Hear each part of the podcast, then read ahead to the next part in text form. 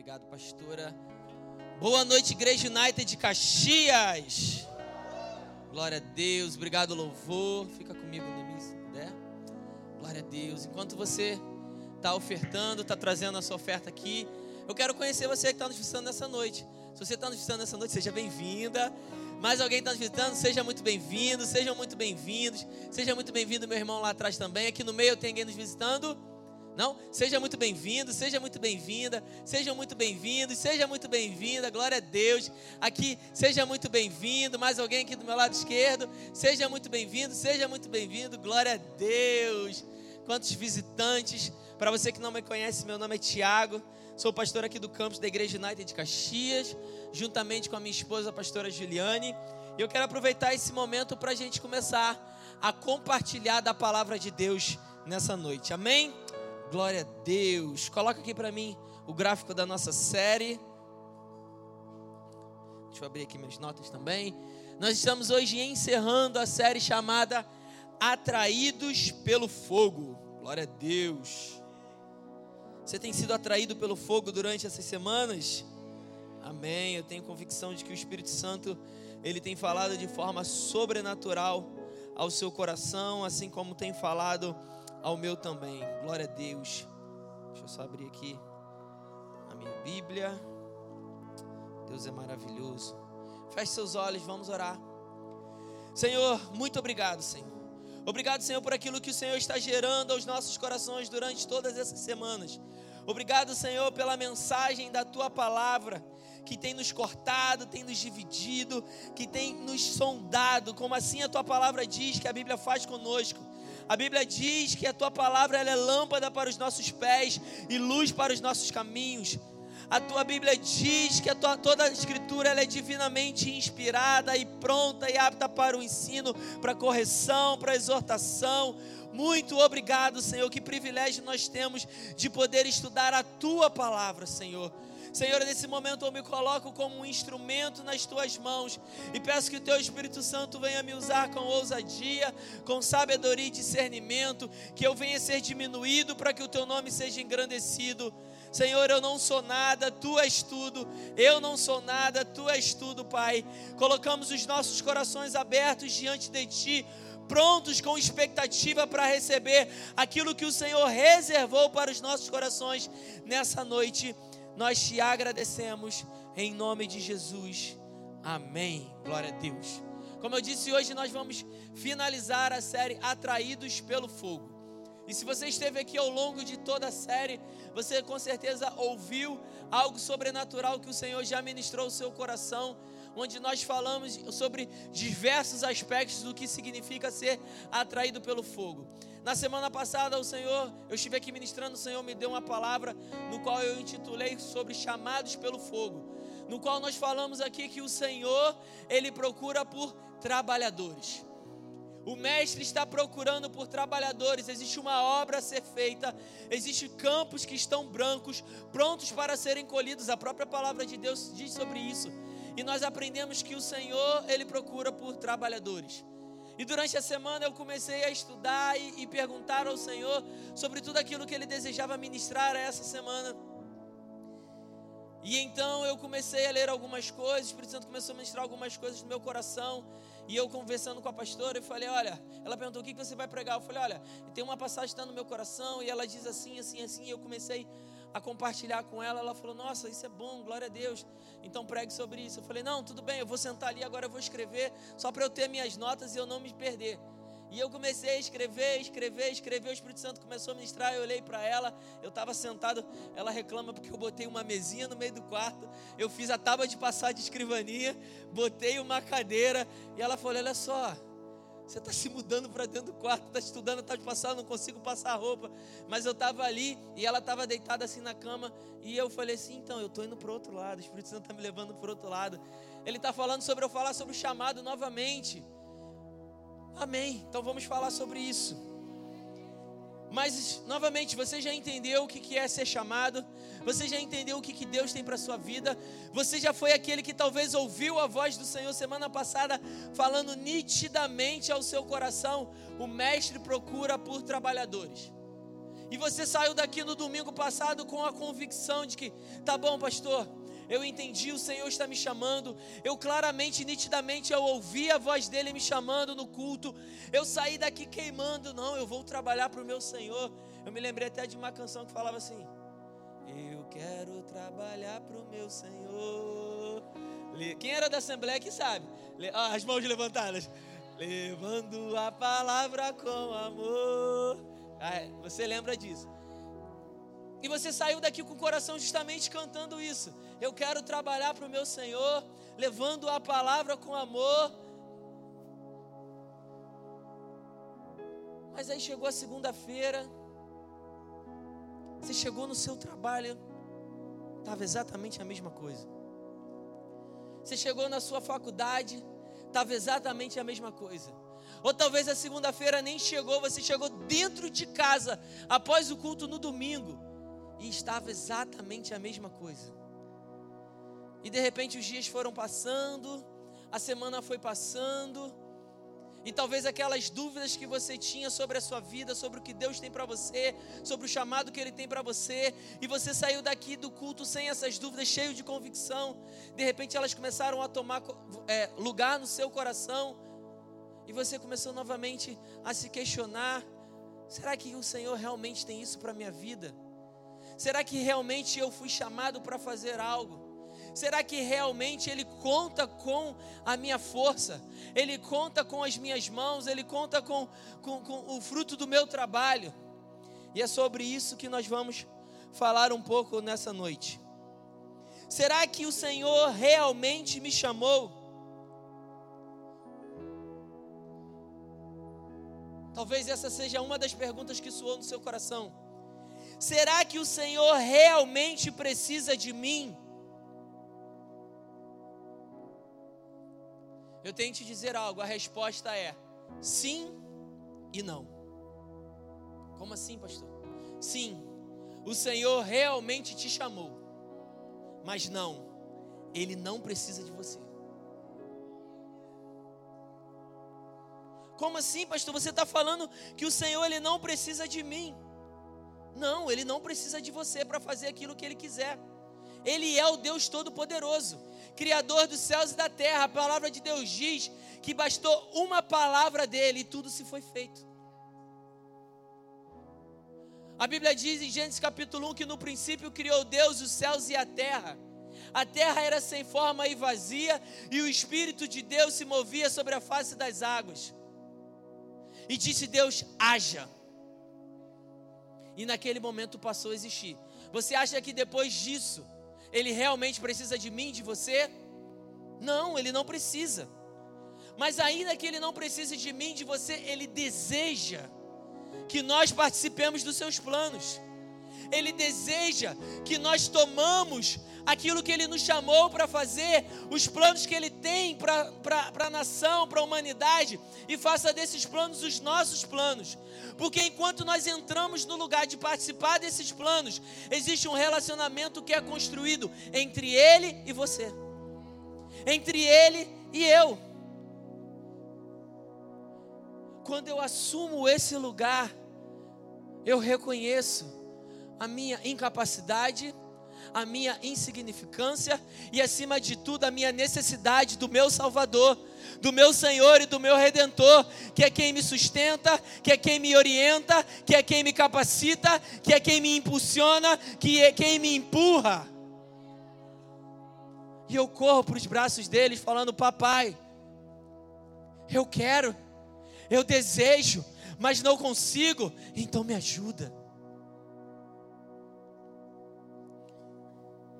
Ele deseja que todos os seus filhos assumam a sua identidade de filhos.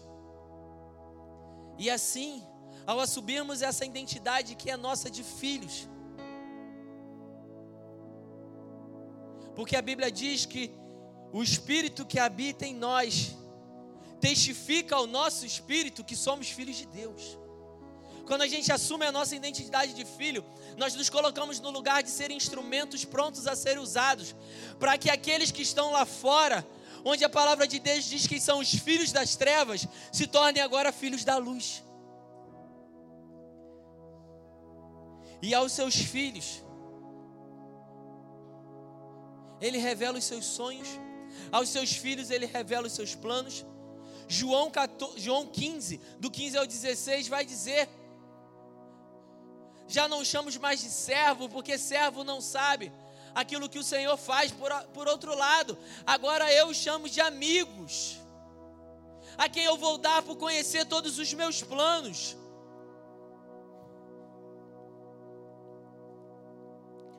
Já não chamo de servo, porque servo não sabe o que o Senhor faz, em vez disso tenho chamado de amigo. Porque tudo que eu vi de meu Pai eu tornei conhecido a vocês. Vocês não me escolheram, mas eu os escolhi para irem e darem fruto, fruto que permaneça, a fim de que o Pai conceda a vocês o que pedirem em meu nome. Quem melhor do que aquele que foi resgatado, para poder falar sobre o seu resgate, sobre aquele que o resgatou? Quem melhor do que aquele que foi curado para poder compartilhar às outras pessoas o que é a cura e de quem ele recebeu essa cura? Querido, o Senhor não precisa de nós, mas Ele deseja que todos nós façamos parte do plano dele. Talvez você se perguntou como você poderá fazer para entrar no chamado de Deus para a sua vida.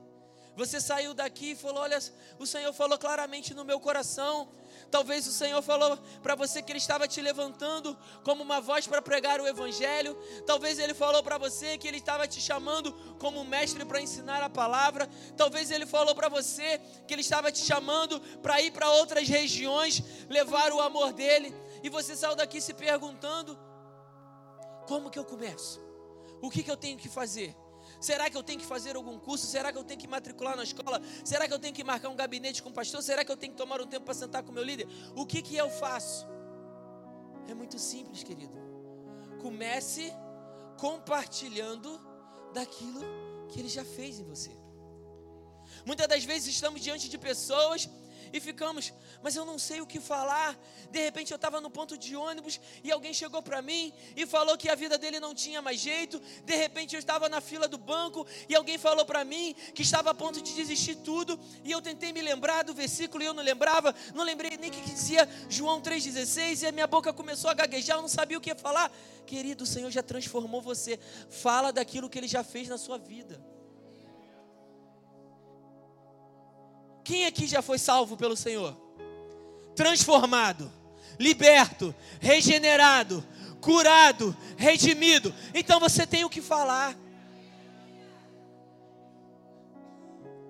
Eu sei de onde eu vim, eu sei o que eu fazia, eu sei o que eu era, e eu sei o que agora Ele fez comigo. Olha o que Jesus fez comigo. O que Jesus fez comigo, querido, Ele pode fazer com você também. O que Jesus fez comigo, querida, Ele pode fazer com você também. Sempre terá alguém ao seu redor, onde tudo que ele ou ela mais precisava era ouvir exatamente o testemunho do que Deus fez na sua vida. Abra comigo sua Bíblia em 2 Coríntios, capítulo de número 5. Nós vamos andar um pouquinho sobre esse texto.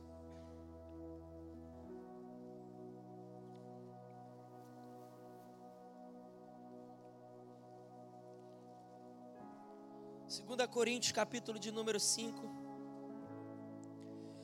a partir do verso de número 15. Eu vou ler numa versão diferente, a gente vai ter ela aqui no telão, ou você pode acompanhar na sua versão da sua Bíblia. Diz assim: Ele morreu por todos, para que os que recebem sua nova vida não vivam mais para si mesmo, mas para Cristo que morreu e, o, e ressuscitou por eles. Ele morreu por todos, para aqueles que, que, para aqueles que vivem, já não vivam mais para si mesmo, mas para aqueles que morreu e ressuscitou por eles. Primeira coisa que eu preciso entender: a partir do momento que eu aceitei a Jesus, e nós falamos sobre isso semana passada, Jesus morreu uma só vez e essa única vez bastou. Ele morreu por toda a humanidade. O que nós precisamos agora, quando estamos perdidos, é aceitar esse sacrifício para a nossa vida. A partir do momento que eu entendi isso e aceitei a Jesus no meu coração, eu agora passei a entender que a vida que eu vivia, eu não tenho mais. Eu recebi uma nova vida. Mas essa nova vida, segundo Paulo aqui em 2 Coríntios 5, não é mais para viver ao meu bel prazer. Não é mais para viver como eu quero viver. Não é mais para viver de acordo com as minhas vontades, os meus sonhos, os meus planos. Eu recebi uma nova vida, mas eu recebi também um novo propósito. Isso significa que eu preciso alinhar a minha rota, alinhar os meus planos, alinhar os meus sonhos ao propósito no qual o Senhor tem para mim. Enquanto isso não for muito claro, a gente fica por aí, vagando como que perdido, sem saber para onde ir. Então vamos continuar. Portanto, não avaliamos mais ninguém do ponto de vista humano. Em outros tempos, pensávamos em Cristo apenas do ponto de vista humano, ou seja, olhávamos ele apenas como homem comum, mas agora o conhecemos de modo bem diferente. Quando você não tinha Cristo, você olhava Cristo como alguém que te disse que era um homem santo, um grande profeta, Talvez se você foi criado num meio onde a palavra era pregada, você sempre ouviu falar que Cristo era o filho de Deus, mas de fato ele só se tornou o filho de Deus para você quando você entregou a sua vida a ele. Porque a Bíblia diz que aqueles que não são do espírito não conseguem não conseguem discernir as coisas espirituais. Mas a partir do momento que você entregou a sua vida, o Espírito passou a habitar em você, você consegue discernir espiritualmente, inclusive quem é Cristo. E agora você já não olha mais do ponto de vista humano, mas agora o conhecemos de modo bem diferente. Logo, todo aquele que está em Cristo se tornou uma nova criação. A velha vida acabou, uma nova vida teve início. E tudo isso vem de Deus, para aquele que nos trouxe de volta para si mesmo por meio de Cristo e nos encarregou de, de reconciliar os outros com Ele pois em Cristo Deus estava reconciliando consigo o mundo, não levando mais em conta os pecados, os pecados das pessoas. Eu quero parar aqui para abrir mais um parênteses. Cristo estava reconciliando em si o mundo, não levando mais em conta o pecado das pessoas. Se Cristo não leva mais em conta o que meu irmão estava fazendo, por que, que eu vou levar? Porque quem sou eu? Se Cristo, que é o sacrifício perfeito, se entregou, Ele não olhou para aquilo que eu ou você deixava de fazer, Ele não olhou se eu era um traficante, uma prostituta ou qualquer outro tipo de, de pecado que a sociedade olha como marginalizado, ele não se importou com isso. Ele foi lá e se entregou por todos nós. Então, se eu estou vendo alguém na mesma situação, eu preciso olhar para aquela vida e não para o pecado dela. E ele nos deu esta mensagem maravilhosa de reconciliação. Agora, portanto, somos embaixadores de Cristo. Deus faz seu apelo por nosso intermédio. Falamos em nome de Cristo quando dizemos: reconcilie-se com Deus, pois Deus fez de Cristo aquele que nunca pecou a oferta pelo nosso pecado, para que por meio dele fôssemos declarados justos diante de Deus. É sobre isso que o apóstolo Paulo entendeu aqui.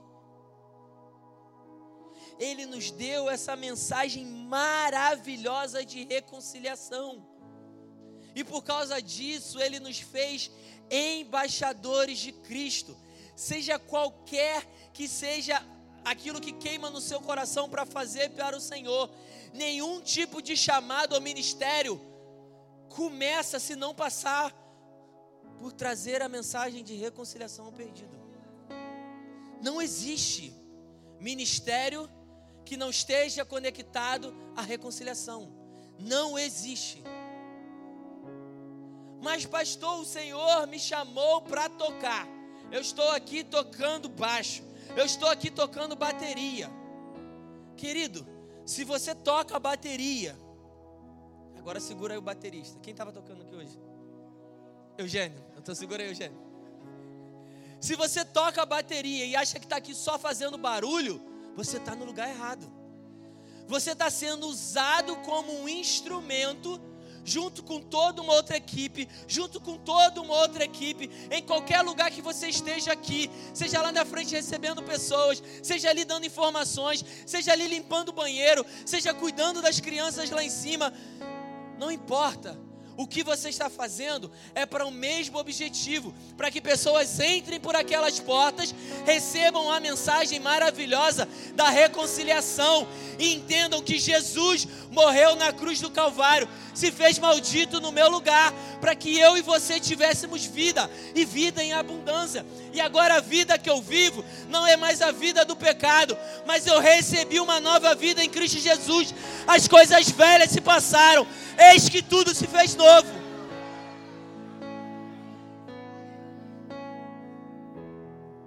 Então, como eu começo, pastor?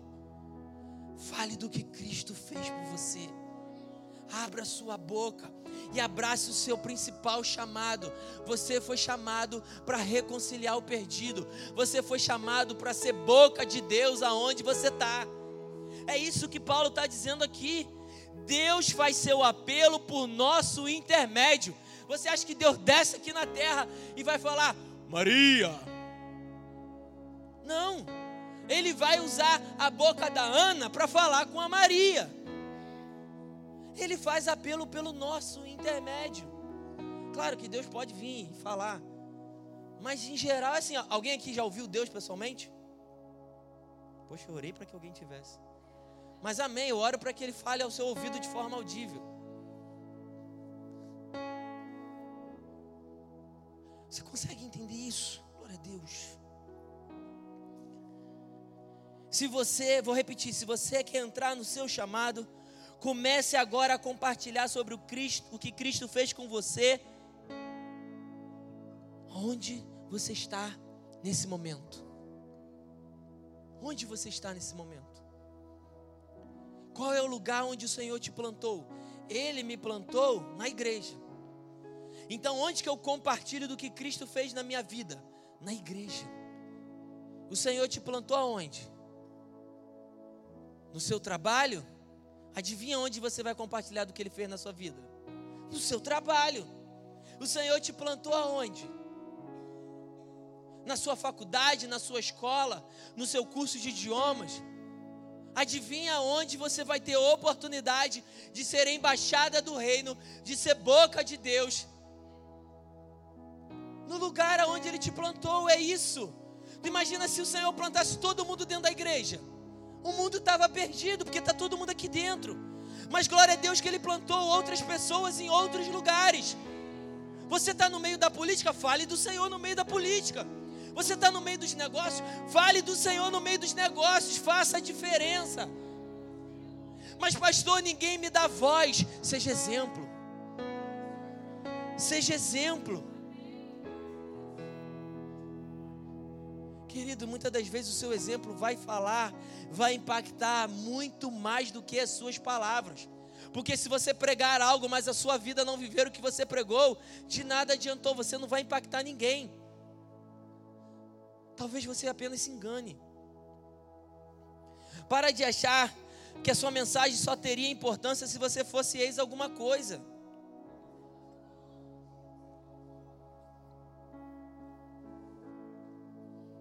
Pastor, mas se eu fosse um ex-traficante, né? Se eu fosse um, um ex um ex-miliciano, um ex-viciado, um ex-homossexual, um ex, um ex, um ex, um ex, um ex-flamenguista, um ex, um ex. Com certeza isso ia impactar pessoas. Não, querido. Existe uma mensagem dentro de você. Existe uma história única no qual o Senhor construiu sobre a sua vida. E com certeza existe alguém em algum lugar que precisa ouvir exatamente daquilo que o Senhor fez em você.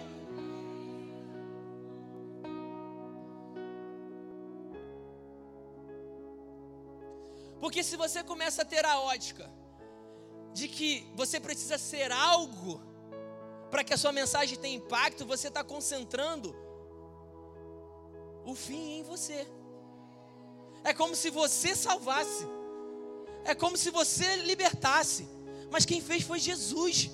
Você é só o meio, só o canal, só o instrumento. Eu, Tiago, nunca fui traficante, nunca fui bandido, miliciano, adúltero, homossexual, flamenguista, nunca fui nada dessas coisas. Mas eu fui algo pior do que isso. Eu fui algo que, ao meu ver, é pior do que todas essas coisas. Porque eu fui um cristão conformado. Eu fui um cristão que tive o privilégio, porque isso é privilégio. Eu tenho convicção aqui de que tem pessoas que gostariam de ter vivido isso, ter crescido nos caminhos do Senhor. Eu cresci, eu ia para o Kids, eu ia para EBD, eu estava nos retiros, eu ia nas vigílias, eu estava lá. Onde tinha alguma coisa EBF, eu estava lá. Só que os anos foram passando, os anos foram passando, e eu só queria sentar na minha cadeira e ser alimentado. E tinha a audácia de ouvir pregação e escolher como se fosse um cardápio. Essa aqui não foi boa, não. Não falou nada comigo. Ah, aquela ali foi boa. Eu estava precisando ouvir aquela palavra, peguei para mim. Aquela mensagem me abençoou. Eu olhava para as pessoas num culto que eu julgava ser frio, e a pessoa queimando e chorando na presença de Deus, eu olhava assim, meu Deus, que lugar essa pessoa está vivendo? Ela está chorando, ela está falando em línguas, o culto está normal. Não, querida, eu estava gelado, porque ela estava queimando, porque o Espírito nunca parou de operar. O problema estava em mim. Mas um dia, eu tive um encontro verdadeiro com Jesus. Um dia, aquele Deus, aquele Jesus, que eu julgava tanto saber, mas que na verdade eu não sabia nada sobre ele, porque eu parecia um fã que sabe o que, que come, quando nasceu, onde mora e onde dorme mas se ligar não reconhece a voz. Um dia esse Jesus me encontrou. E a mensagem da minha transformação de um cristão conformado, hoje é a mensagem que eu posso pregar para outros cristãos que, assim como eu, estão sentados no banco e conformado, dizendo para você: ei, querido, o Senhor tem muito mais para você do que você vive hoje. Ele tem planos lindos para você. Ele quer te usar, Ele quer te transformar, Ele quer te levantar, Ele quer abrir a sua boca, Ele quer te encher para que você possa derramar sobre a vida de outros. É isso que o Senhor tem para você. Ele está te chamando nesse momento. Abra a sua boca. Ele já depositou. Ele quer te transformar. Larga essa vida.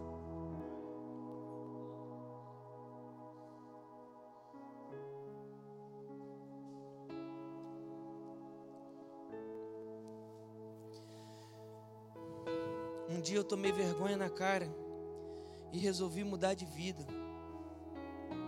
E Ele me amou e não me julgou. Ele me abraçou e cuidou de mim. Ele limpou minhas feridas e disse: Filho, vai. Existem outras pessoas que precisam saber do que eu fiz com você. Existem outras pessoas que eu quero abrir os olhos dela e eu vou usar você apenas como um instrumento para lembrá-las do meu amor.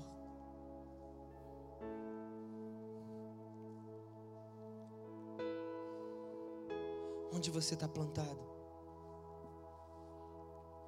Toda hora é hora de testemunhar do que Deus está fazendo nas nossas vidas. Toda hora é hora de testemunhar do que Deus está fazendo nas nossas vidas.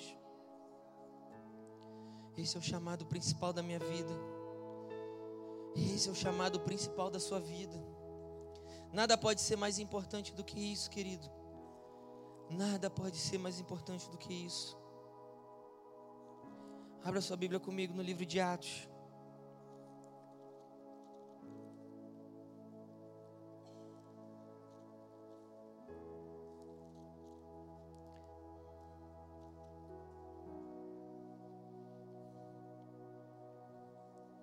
Atos capítulo de número 20.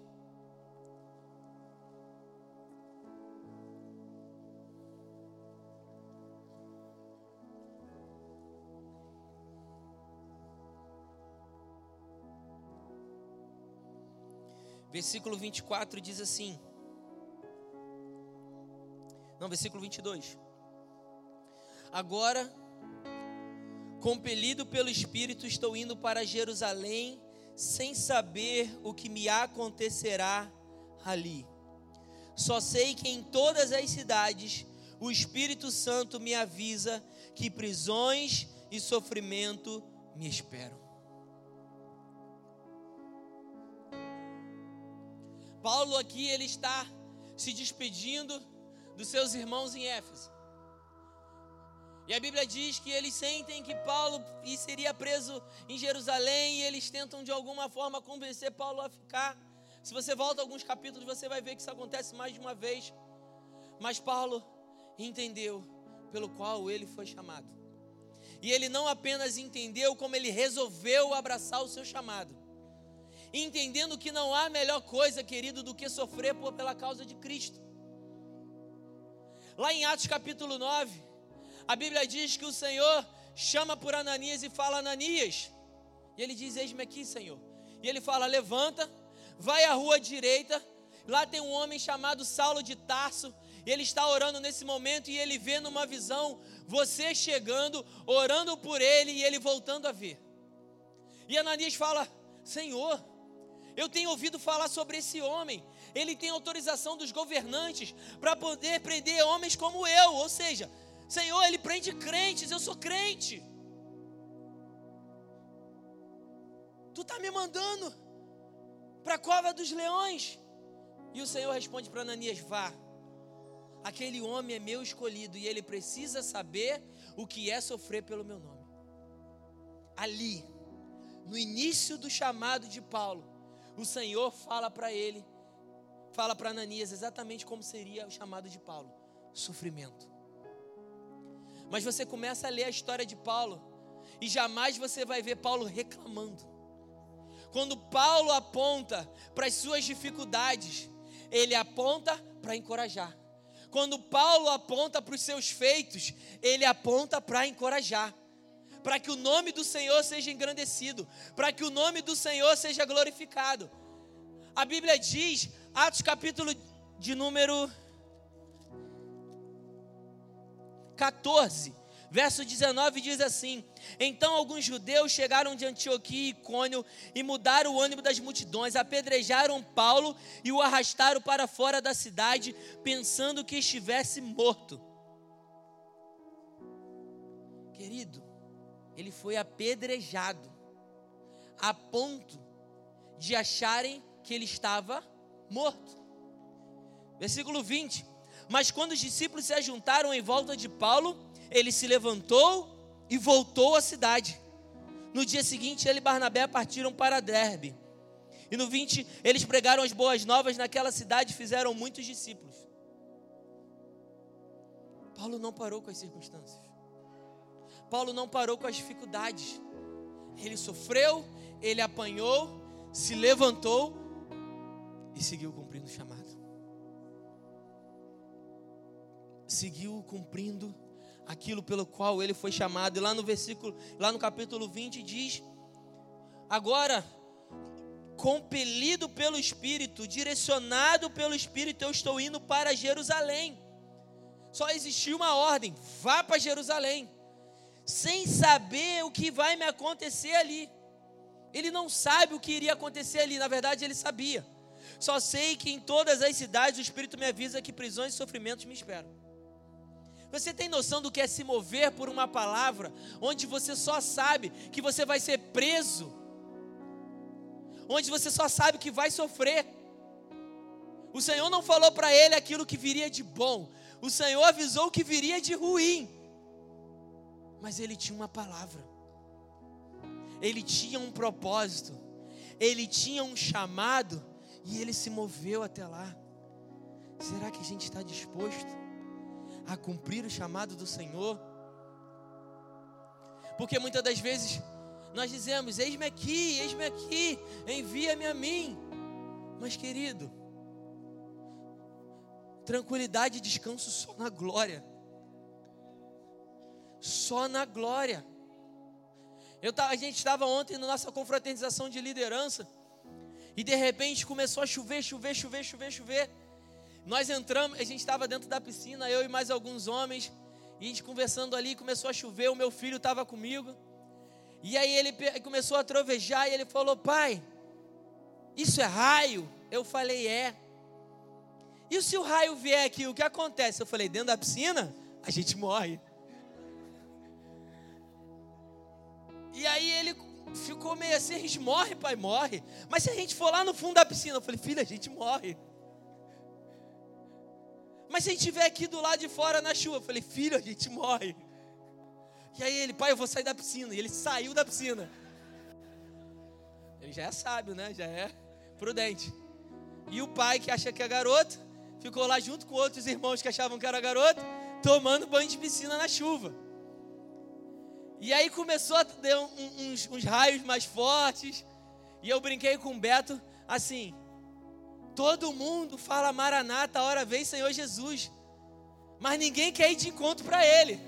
Todo mundo espera que o Senhor venha, mas ninguém quer caminhar para Ele. Eu já nem sei mais porque eu falei isso.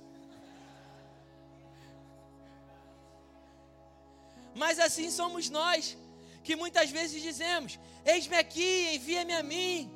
Uma conferência de missão, todo mundo tira o sapato, levanta, me envia, me envia. Aí o Senhor fala: Tu vai para o Afeganistão. E tu, hum, calçar o meu sapato aqui de novo.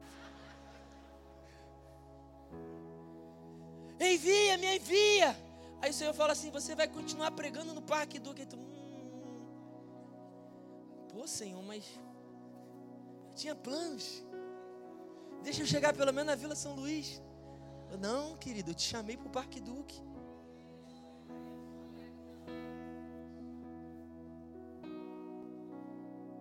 Paulo não olhava para as circunstâncias.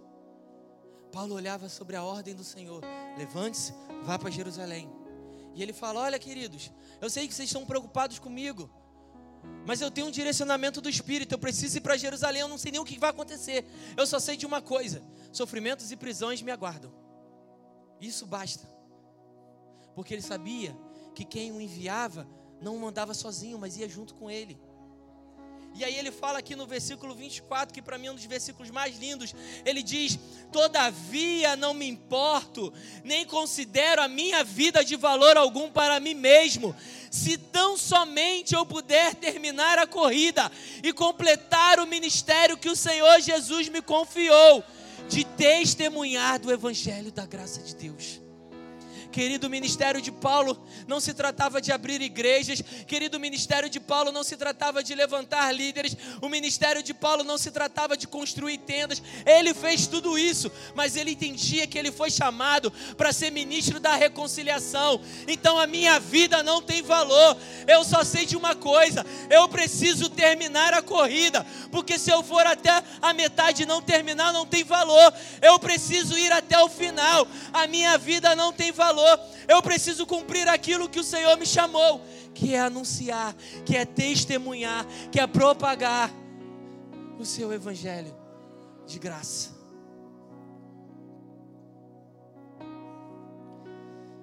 E a Bíblia diz que Paulo vai para Jerusalém.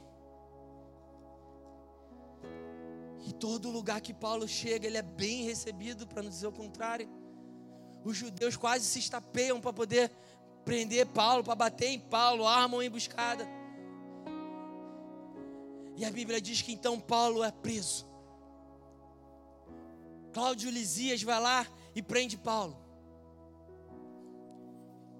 E depois Paulo é enviado a Félix. E a Bíblia diz que Paulo dá o seu testemunho ali para Cláudio Lisias. Depois Paulo fica dois anos na prisão com Félix, onde Félix e sua esposa ouvem falar sobre o caminho. E depois de Félix ele vai para Festo. E a Bíblia diz que quando ele está com Festo, o rei Agripa e a sua esposa chegam na cidade.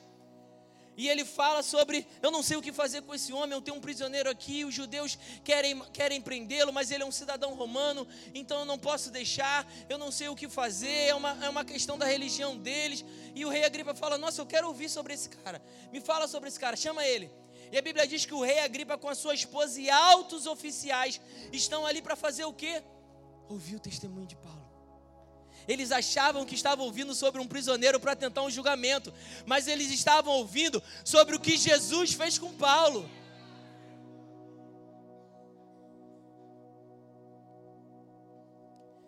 E eu acho lindo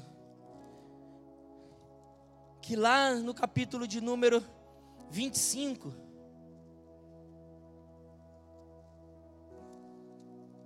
ou melhor, 26,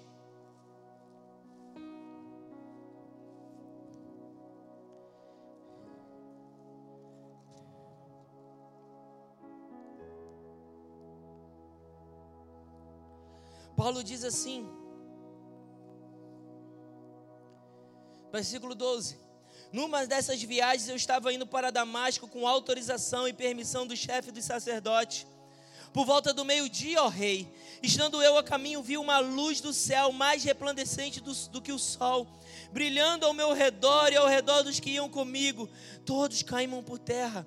Então ouvi uma voz que me dizia em aramaico: Saulo, Saulo, por que você está me perseguindo? Resistir ao orgulhão só lhe trará dor. Eu então perguntei: Quem és tu, Senhor? Respondeu o Senhor: Sou Jesus a quem você está perseguindo. Agora levante-se, fique em pé. E eu lhe apareci para constituí-lo serve testemunha do que você viu a meu respeito e do que eu lhe mostrarei eu o livrarei do seu próprio povo, dos gentios a qual eu os envio, para abrir-lhe os olhos e convertê-los das trevas para a luz e do poder de Satanás para Deus, a fim de que recebam o perdão dos pecados e a herança dos quais são santificados pela fé em mim. Assim, rei Agripa, não fui desobediente à visão celestial. Preguei em primeiro lugar os que estavam em Damasco depois aos que estavam em Jerusalém, em toda a Judéia e também aos gentios, dizendo que se arrependessem e se voltassem para Deus, praticando as obras que mostrassem o seu arrependimento. Por isso os judeus me prenderam no pátio do templo e tentaram matar-me. Mas eu tenho contado com a ajuda de Deus até o dia de hoje e por esse motivo estou aqui e dou testemunho tanto a gente simples como a gente importante. Não estou dizendo nada além do que os profetas e Moisés disseram que haveria de acontecer, que o Cristo haveria de sofrer e sendo o primeiro a ressuscitar dentre os mortos, proclamaria a luz a seu próprio povo e para os gentios. A essa altura, Festo interrompeu a defesa de Paulo e disse em alta voz: Você está louco, Paulo? As muitas letras estão levando à loucura. Respondeu Paulo: Não estou louco, excelentíssimo Festo. O que estou dizendo é verdadeiro e de bom senso. O rei está familiarizado com essas coisas. Lhe posso falar abertamente. Estou certo que nada disso escapou ao seu conhecimento, pois nada se passou num lugar qualquer. Rei Agripa, crê nos profetas? Eu sei que sim. Então Agripa disse a Paulo: Você acha que em tão pouco tempo pode convencer-me a tornar-me um cristão? Paulo respondeu: em pouco tempo ou em muito tempo, peço a Deus que não apenas tu, mas todos os que hoje me ouvem se tornem como eu, porém sem estas algemas.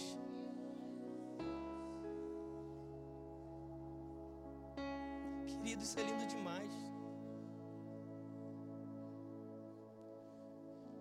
Quando todo mundo olhava para a circunstância de Paulo, coitado, o apóstolo Paulo estava preso foi jogado de um governante para o outro e passou por outra prisão e foi para lá e foi para cá.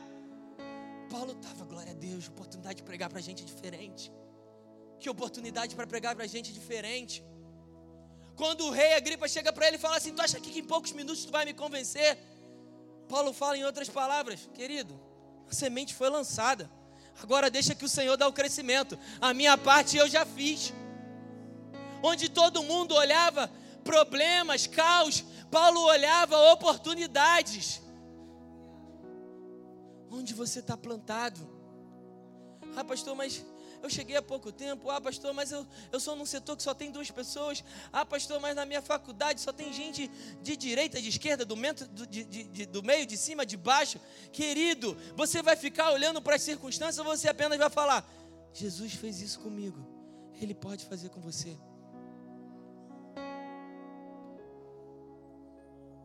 Se você quer deseja entrar no seu chamado e não sabe por onde começar, Comece compartilhando daquilo que Cristo fez na sua vida. Fique de pé comigo.